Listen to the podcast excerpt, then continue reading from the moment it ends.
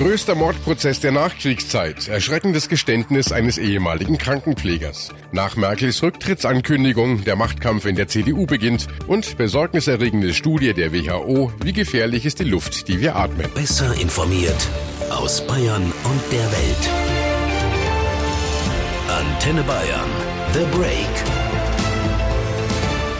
Willkommen zum Nachrichtenpodcast von Antenne Bayern. The Break ist die Auszeit für mehr Hintergründe, mehr Aussagen und Wahrheiten zu den wichtigsten Themen des Tages. Es ist Montag, der 29. Oktober 2018. Redaktionsschluss für diese Folge war 17 Uhr. Ich bin Antenne Bayern Chefredakteur Ralf Zinno. Im politischen Berlin jagt heute eine Eilmeldung die nächste. Nach der Hessenwahl zieht Bundeskanzlerin Merkel die Konsequenzen. Sie hat angekündigt, den Vorsitz der CDU abzugeben. Auf dem Parteitag im Dezember will sie nicht mehr kandidieren. Und nach dieser Wahlperiode will sie sich noch weiter aus der Politik zurückziehen und auch das Kanzleramt niederlegen. Ich bin mir bewusst, dass ein solches Vorgehen in der Geschichte der Bundesrepublik ohne Beispiel ist. Aber ich bin davon überzeugt, dass das Vorgehen viel mehr Chancen als Risiko bietet für unser Land, die Bundesregierung und auch für meine Partei.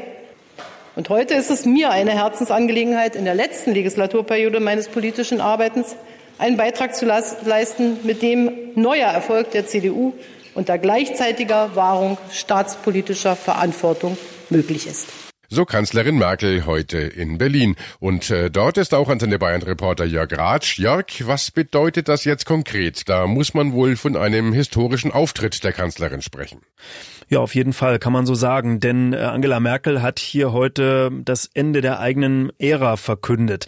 18 Jahre CDU-Chefin, 13 Jahre Bundeskanzlerin. Viele junge Leute kennen ja Deutschland nur mit einer Bundeskanzlerin Angela Merkel. Und jetzt hat sie hier erklärt, wie sie sich schrittweise zurückziehen will aus der Politik. Hat sie denn schon Pläne für die Zeit danach? Was will Merkel machen, wenn sie raus ist aus der großen Politik? Ja, gute Frage. Nächste Frage könnte man da sagen. Zu ihrer Zeit nach der Kanzlerschaft wollte Angela Merkel hier heute nichts sagen, nur so viel. Tja, da können wir jetzt zum geeigneten Zeitpunkt drüber sprechen. Ähm, ich habe jetzt keine Sorge, dass mir nichts einfällt. Ähm, Sie will auf jeden Fall keine politischen Ämter mehr übernehmen, hat sie gesagt. Und ich kann mir ganz gut vorstellen, dass sie zurückgeht in ihre Heimat, in die Uckermark. Das ist anderthalb Stunden nördlich von Berlin hier. Da hat sie ein Wochenendhaus. Da ist sie auch gerne mal am Wochenende, wenn Zeit ist und pflanzt da Kartoffeln an und hat einen See in der Nähe, kann baden gehen. Da wird sie es möglicherweise wieder hin zurückziehen mit ihrem Mann. Und quer durch alle Parteien bekommt Merkel ja Lob für diese Entscheidung, auch von Horst Seehofer, mit dem sie ja zuletzt auf dem Clinch lag. Es ist schade. Wir haben uns manche Diskussionen geleistet, aber es war immer eine vertrauensvolle, äh, von gegenseitigem Respekt getragene Zusammenarbeit. Insofern finde ich es schade, dass äh, nun diese Zäsur stattfinden soll. Aber letzten Endes ist es eine Entscheidung, die äh, nur äh, eine Person selbst treffen kann. Ähnlich äußerte sich auch Andrea Nahles, die Vorsitzende der SPD. Sie hat ihre Partei anders geführt, einen neuen Führungsstil geprägt und auch eine inhaltliche Neuausrichtung veranlasst. Und sie hatte den stärkeren Willen und auch meistens die besseren Nerven als ihre innerparteilichen Kritiker. Deswegen denke ich äh, an diesem Tag, äh, wo sie erklärt hat, dass sie nicht noch mal antritt, äh, dass die CDU ihr hier zu großem Dank verpflichtet ist. Und auch von den Grünen kam Lob und Respekt für die letzten ja fast 13 Jahre, die sie als Kanzlerin der Union vorstand, so Annalena Baerbock von den Grünen. Sie hat als erste Frau, das sollte man nicht vergessen, in diesem manchmal doch sehr männergeprägten Laden die Spitze der CDU geführt, hat sie durch eine schwierige Phase dabei auch gebracht und ein modernes Gesellschaftsbild mit der CDU geöffnet. Und dafür zollen wir Frau Merkel unseren Respekt. Und wie sieht's in der Bevölkerung aus? Wie finden die Wähler Merkels heutige Rücktrittsankündigung? Das ist eine gesunde Konsequenz aus all dem, was passiert ist. Sie hat sich zu weit aus dem Fenster rausgelehnt. Ich finde es eigentlich gut, dass sie die Konsequenzen zieht, weil die letzten Landtagswahlen sind ja schlecht ausgefallen, weil wir kommen aus Hessen und da hat sie auch stark eingebüßt. Ja, ist gut, ist der erste Schritt zur Veränderung. Es ist alles so festgefahren. Das wäre gut, wenn sich mal was bewegt in der Politik. Ich dachte, sie hält noch ihre beiden Ämter noch so lange bis zur nächsten Bundestagswahl und lässt sich auch noch mal im Dezember aufstellen, aber das überrascht mich jetzt sehr. Ich muss ehrlich sagen, das ist eine rein politische Entwicklung und insofern glaube ich, dass man die auch nicht überbewerten sollte. Wie man es auch sehen mag, ein bisschen bleibt sie uns allen ja noch erhalten. Nochmal zurück damit zu Jörg Ratsch nach Berlin. Jörg, diese Legislaturperiode wird oder zumindest will Merkel ja noch zu Ende machen. Ja, maximal noch drei Jahre. 2021 wäre die nächste Bundestagswahl, wenn die GroKo überhaupt jetzt noch so lange hält äh, und es nicht vorher schon Neuwahlen gibt. Also höchstens noch drei Jahre wird Angela Merkel Kanzlerin sein. Kanzlerin ist sie also noch etwas länger, aber den Parteivorsitz wird sie ja vorher räumen. Und dafür haben ja bereits die Ersten ihren Hut in den Ring geworfen. CDU-Generalsekretärin Kramp-Karrenbauer will kandidieren, der jetzige Gesundheitsminister Jens Spahn und auch der Finanzexperte Friedrich Merz. Gerade den, also den letzten, hat man ja kaum noch auf dem Schirm. Ja, der Mann ist schon eine ganze Weile raus aus der aktiven Politik. Er war mal ein großer Hoffnungsträger, hat dann aber einfach das Feld geräumt, weil ihn Angela Merkel, bevor sie Kanzlerin wurde, verdrängt hatte. Und zwar an der Spitze der CDU-CSU-Fraktion im Bundestag. Jetzt plant er das große Comeback. Und bekannt ist äh, der Finanzpolitiker Friedrich Merz wahrscheinlich noch am meisten für seine Forderung, die Steuererklärung in Deutschland, die müsse so einfach gemacht werden, dass man sie auf einem Bierdeckel machen kann. Ja, richtig. Danke, Jörg. Auslöser Auslöser für Merkels Rücktrittsankündigung war ja das schlechte Abschneiden der CDU bei der Landtagswahl in Hessen. Die nächste Schlappe, nachdem die Schwesterpartei CSU ja schon bei der Landtagswahl in Bayern extreme Stimmverluste hinnehmen musste. Und äh, in beiden Fällen, sowohl nach der Wahl in Bayern als auch jetzt in Hessen, ging der Fingerzeig nach Berlin.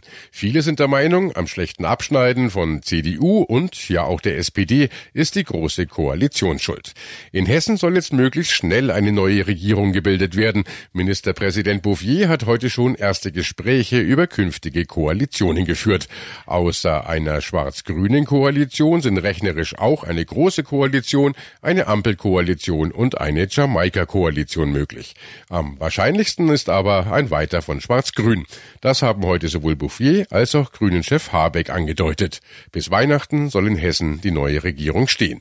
Die CDU war bei der Landtagswahl in Hessen auf 27 Prozent der Stimmen gekommen, die SPD auf 19 19,8. Die Grünen liegen gleich auf.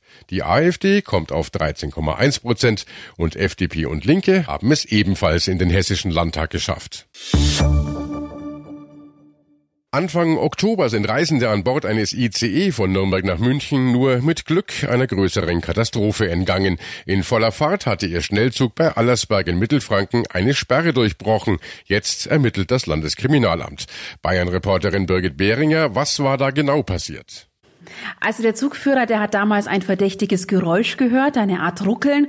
Weil es sonst aber keine Fehlermeldungen gab, fuhr er einfach weiter nach München. Dort verständigte er die Polizei und die fand später auch tatsächlich ein Drahtseil. Irgendwer hatte es offenbar bei Allersberg über die Gleise gespannt und die Beamten fanden auch Holzkeile auf den Schienen.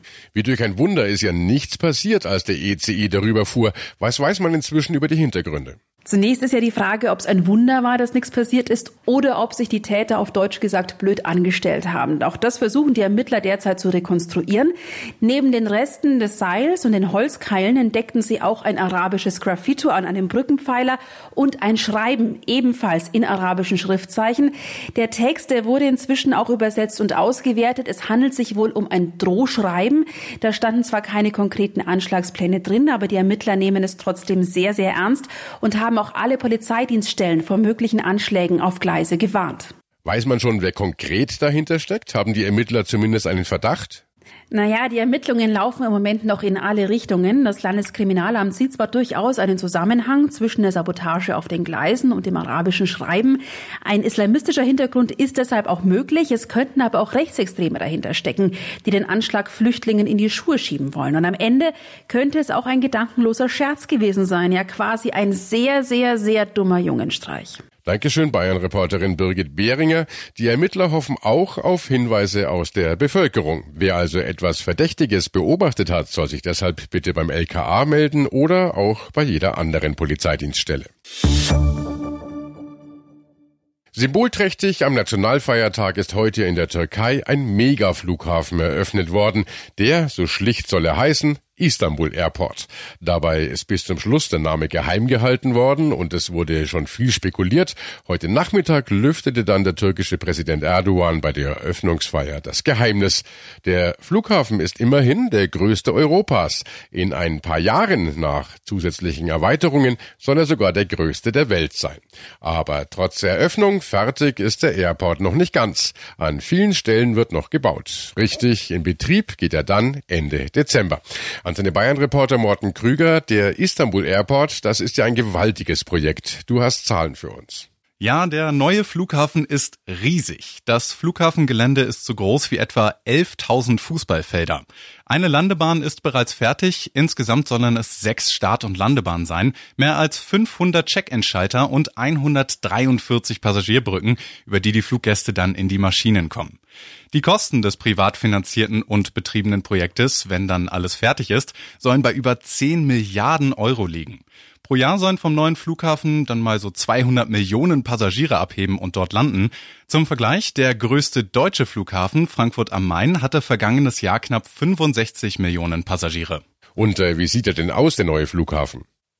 Es gibt ein gigantisches Terminal, innen hell und weiträumig, gesäumt von weißen Säulen und Kuppeldecken, die ein bisschen orientalische Atmosphäre versprühen. Ein echter Hingucker ist der Tower. Er hat die Form einer Tulpe. Sie ist ein beliebtes Symbol aus dem Osmanischen Reich, das die Architekten sicher nicht zufällig gewählt haben. Immerhin ist der neue Megaflughafen am Schwarzen Meer ein Prestigeprojekt von Präsident Erdogan und ein Symbol für seine neue starke Türkei. Nachts leuchtet der Tower dann natürlich in weiß und rot also den Farben der türkischen Flagge. Warum braucht Istanbul eigentlich noch einen Flughafen? Es gibt ja schon zwei, einen nationalen und einen internationalen. Istanbul will nicht nur Frankfurt Konkurrenz machen, sondern als globales Drehkreuz vor allem dem Standort Dubai. Experten sagen, Istanbul hat mit seiner Lage zwischen Europa und Asien einen klaren geografischen Vorteil zu Dubai und günstig ist natürlich die Nähe Istanbuls zu den europäischen Metropolen. Das Projekt ist natürlich in dieser Größe ein Prestigeprojekt, aber ja auch sehr umstritten. In nur vier Jahren wurde der neue Airport aus dem Boden gestampft Einige sagen da jetzt, da könnten sich die Verantwortlichen des Berliner Hauptstadtflughafens BER eine Scheibe abschneiden. Aber der Bau des Istanbuler Flughafens wurde regelrecht durchgepeitscht, ohne Rücksicht auf Verluste. Überschattet war die Bauphase von Protesten der Arbeiter und zahlreichen tödlichen Arbeitsunfällen. Gewerkschaften sprechen von 37 Toten. Ein anderes Problem ist die Bodenbeschaffenheit. Der Airport entstand nämlich auf einem ehemaligen Braunkohlefördergebiet voll mit Kratern und kleinen Seen. Mindestens einmal ist eine fertig betonierte Rollbahn dann um mehrere Meter abgesackt. Umweltschützer kritisieren außerdem, dass viele Bäume gerodet werden mussten und dass der Standort in einer der wichtigsten Zugvogelrouten liegt. Dieses Problem habe man im Griff, behauptet zumindest der Flughafenchef. Danke Antenne Bayern Reporter Morten Krüger und äh, das war The Break, der Nachrichtenpodcast von Antenne Bayern an diesem Montag, den 29. Oktober 2018. Ich bin Chefredakteur Ralf Zinno. Antenne Bayern. Besser informiert. Jeden Tag. Zu jeder vollen Stunde auf Antenne Bayern. The Break. The Break gibt's auch morgen wieder um 17 Uhr. Jetzt abonnieren.